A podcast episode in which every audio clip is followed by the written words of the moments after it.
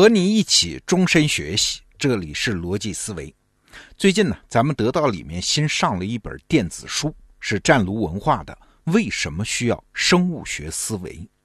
这本书的作者呢，是一位美国的复杂科学专家，也是专栏作家，叫阿贝斯曼。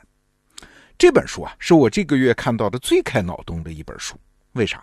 因为它指出了我们这代人要面对的一个重要变化。什么变化？就是空前的复杂性危机。过去二百年的现代化过程啊，复杂性这是个常见的事儿吗？人类社会总是趋向于越来越复杂。就拿机器来说，从最早的一部机器几十个零件，到后来的几百个、几千个、几万个零件，现在呢，一架波音七四七飞机上面六百万个零件啊，二百七十五公里长的各种管线。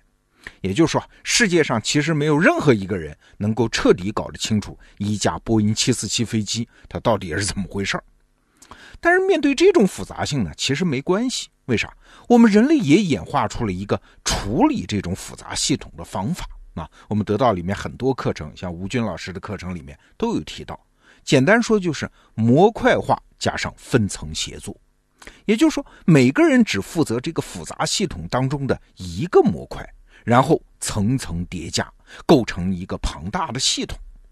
那这系统出了问题怎么办呢？哎，也不怕，层层再分解啊，也能找到问题所在啊。所以，即使像芯片那么复杂的东西，小小一块集成电路上面集成了数以亿计的晶体管，但是人类还是可以设计它、制造它和控制它。所以，复杂性看起来没那么可怕。但是，今天我推荐给你的这本书，为什么需要生物学思维？这本书里讲的复杂性就没有这么简单喽。我们先来看几个数字啊。二零一五年，谷歌公司统计了自家所有产品的代码啊，林林总总各种产品加起来一共是二十亿行代码。那二零一八年呢，阿里巴巴公司的程序员一年写下了十二亿行代码。哎，这两个数字听起来什么感觉？也还好吧，二十一行、十二亿行嘛，这个数字和一个芯片上的晶体管的数量在量级上是差不多的啊。所以一个芯片我们人类可以控制，那所有这些软件我们是不是也可以控制呢？嘿嘿，请注意，这两个虽然都是数以亿计，但是在复杂性上完全不一样。为啥？因为代码和代码之间它是要发生相互影响的。这个影响的方式叫级联效应啊，级是级别的级，联是关联的联。你想，十几亿行的代码，它一旦发生互相之间的关联互动，而且是一层一层的不同级别的互动，那产生的情况会有多少种呢？哎，肯定比整个宇宙的粒子数量还要多上无数倍。所以啊，为什么需要生物学思维？这本书里就说了。一堆东西放在那儿，即使很多，即使很乱，那叫庞杂，那还不叫复杂啊？什么叫复杂呢？是一堆东西到了一定的数量，哎，更重要的是，它在之间会发生各种各样的互相影响，发生我们刚才讲的级联效应，这才叫复杂啊！一旦达到这样的复杂，那是一个无法控制，甚至是无法理解的系统。所以你看啊。过去一个机械时代的工程师的形象，那是很严谨的。他们干的活是绘制蓝图、按图施工、精确控制，要准确无误啊。所以，当这些工程师造出了一个机械系统，不管多复杂，他们自己就是这个系统的神。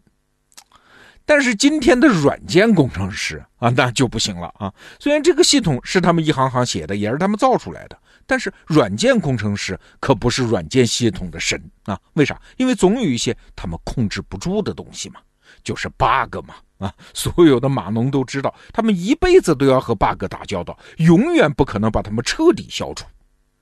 不是软件工程师不优秀啊，而是 bug 实在太狡猾啊！这就是像那个故事里讲的，渔夫从瓶子里放出了一个魔鬼。结果发现，这个魔鬼他既不听自己的啊，也收不回去。这是一个很深刻的变化。那深刻在哪儿呢？我举个例子你就明白了。一九八六年的一月份，我们都知道美国挑战者号航天飞机升空爆炸失事。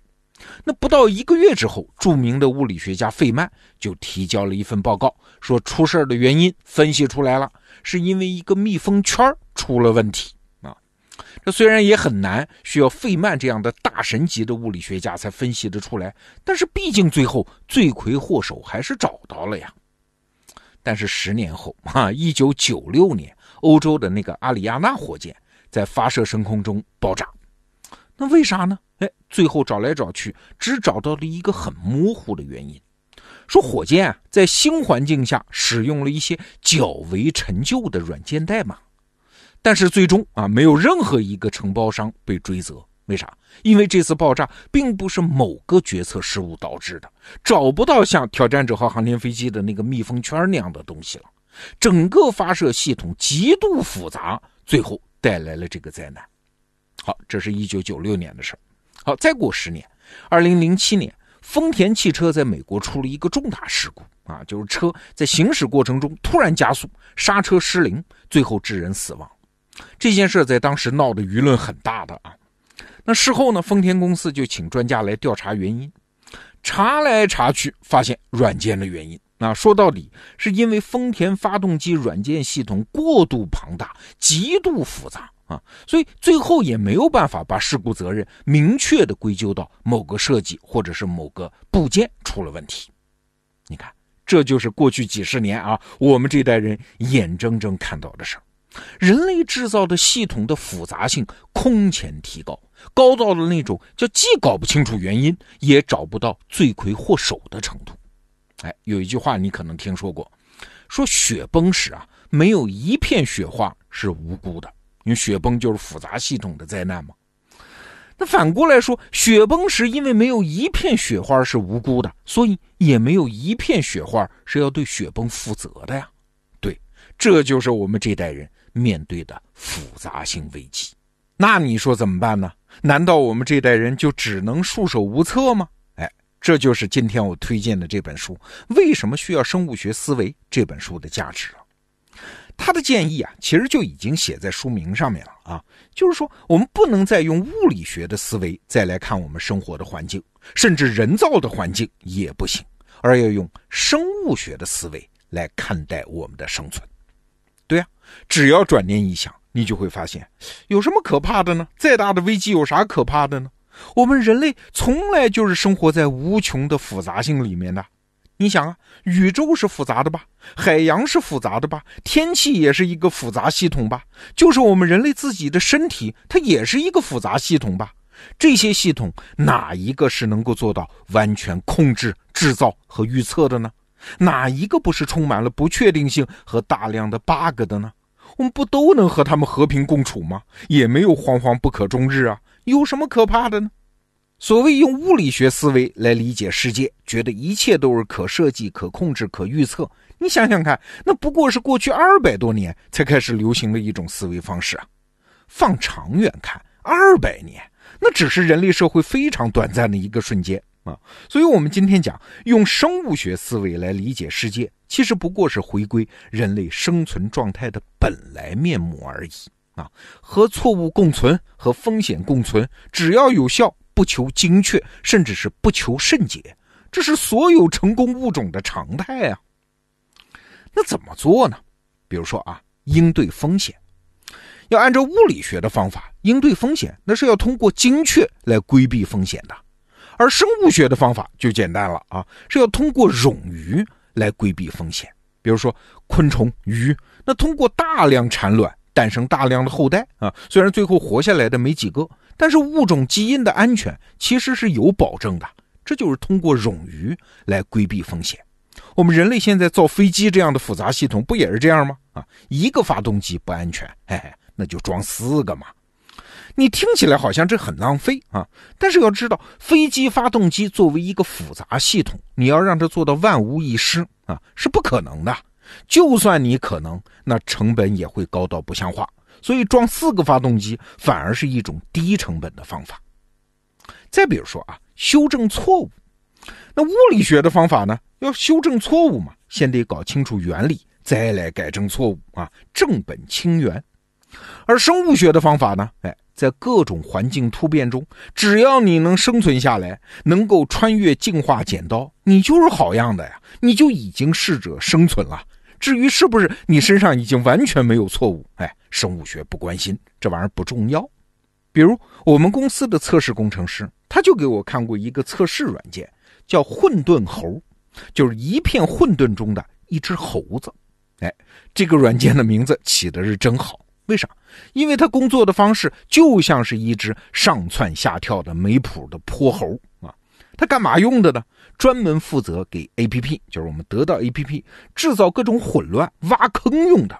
哎，这软件是每天晚上开工，工作八小时，随机的点击我们这个得到 A P P 里面的所有的按钮。我看了一下具体的演示啊，那个点击速度非常快，机器的嘛。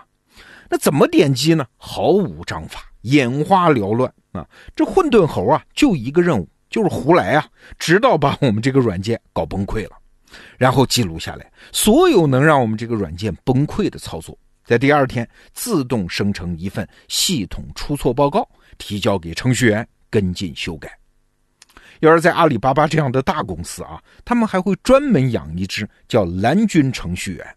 就是像军事演习一样啊，一支队伍专门想尽一切办法，像黑客一样攻击自己公司的系统，哎，然后找到 bug，然后修复它。你看，所有这些做法其实都是在模仿自然界，模仿进化剪刀啊，就创造各种极端的环境，就看谁能生存得下来，活得下来，你就是好样的。至于你身上是不是已经彻底没有了 bug，没有了缺陷，哎，那既不可能。也不重要，这就是生物学思维。那关于生物学思维的话题还没有讲完啊，我们明天接着聊。那这本脑洞大开的书为什么需要生物学思维？金牌版电子书已经在我们得到 app 上架推荐给你。好逻辑思维我们明天接着聊。